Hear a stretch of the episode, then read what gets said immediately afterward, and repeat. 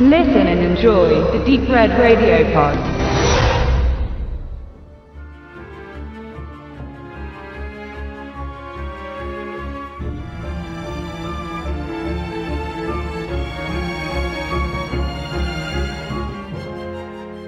Kann ein Zauberer mittels Magie einen Menschen töten?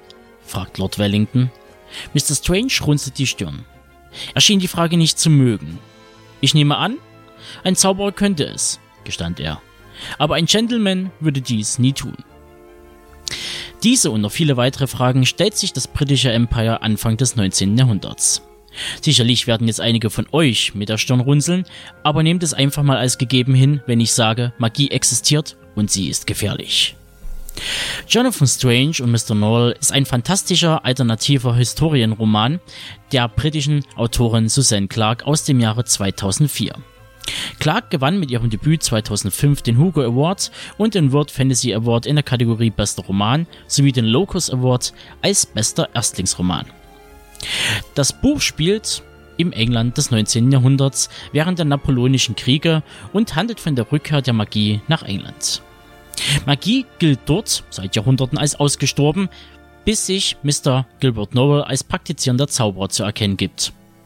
Er hat sein Wissen aus einer Vielzahl an Büchern zusammengetragen und will nun der Regierung im Krieg gegen Frankreich zur Seite stehen.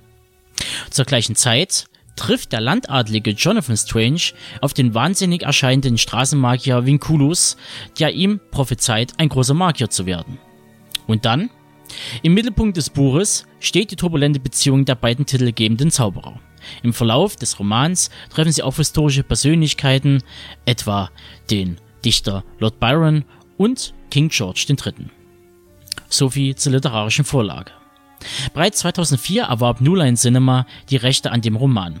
Allerdings sollte die Realisierung für die große Leinwand nie stattfinden und so beauftragte man 2012 die britische BBC für eine TV-Adaption. Die Produktion startete ein Jahr später und konnte 2015 seine Premiere als siebenteilige Miniserie feiern. Adaptiert wurde die Romanvorlage vom Drehbuchautoren und Dramatiker Peter Herns. Die Hauptrollen übernahmen Eddie Marson als Mr. Gilbert Noble, bekannt aus World's End und 21 Cram. Und für Jonathan Strange konnte man Bertie Carvel gewinnen, der sich überwiegend durch Theaterproduktionen und diverse TV-Auftritte von Sherlock über Midsummer Murders bis Doctor Who einen Namen machen konnte. Natürlich werden die Trademarks, die für eine britische Produktion üblich sind, erfüllt. Bis in die kleinste Rolle wirken ausnahmslos herausragende Schauspieler und Schauspielerinnen mit. Die Produktion ist von hoher Qualität und die Settings ziehen einem sofort in den Bann. Ähnlich den TV-Umsetzungen der Terry Pratchett Bücher wird hier ebenfalls geklotzt statt gekleckert. Wenngleich Jonathan Strange und Mr. Noel durch die Kooperation mit BBC America ein weitaus höheres Budget zur Verfügung stand.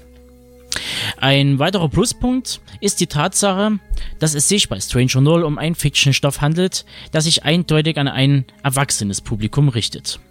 Die Mischung aus Tim Burton's Sleepy Hollow und Charles Dickens mit einer guten Handvoll Magie macht die Miniserie auf jeden Fall unverwechselbar. Ob man die Buchvorlage lesen sollte, um besser folgen zu können, muss jeder für sich selbst entscheiden. Ich für meinen Teil bevorzuge beide, da aufgrund der vielen Fußnoten der Überblick in der TV-Umsetzung eher gewahrt bleibt. Zumindest bei der damaligen Sichtung der englischsprachigen Fassung. Ein weiterer und letzter Punkt betrifft dann das Storytelling. Die Serie ist sehr verschoben und braucht gut zwei, drei Folgen, um in Fahrt zu kommen und vor allem die Welt zu erklären und das sollte jedem vor einem Kauf klar sein. Also, geht etwas nachsichtig mit dieser Serie um und gebt ihr die Zeit, die sie braucht. Denn es lohnt sich auf alle Fälle.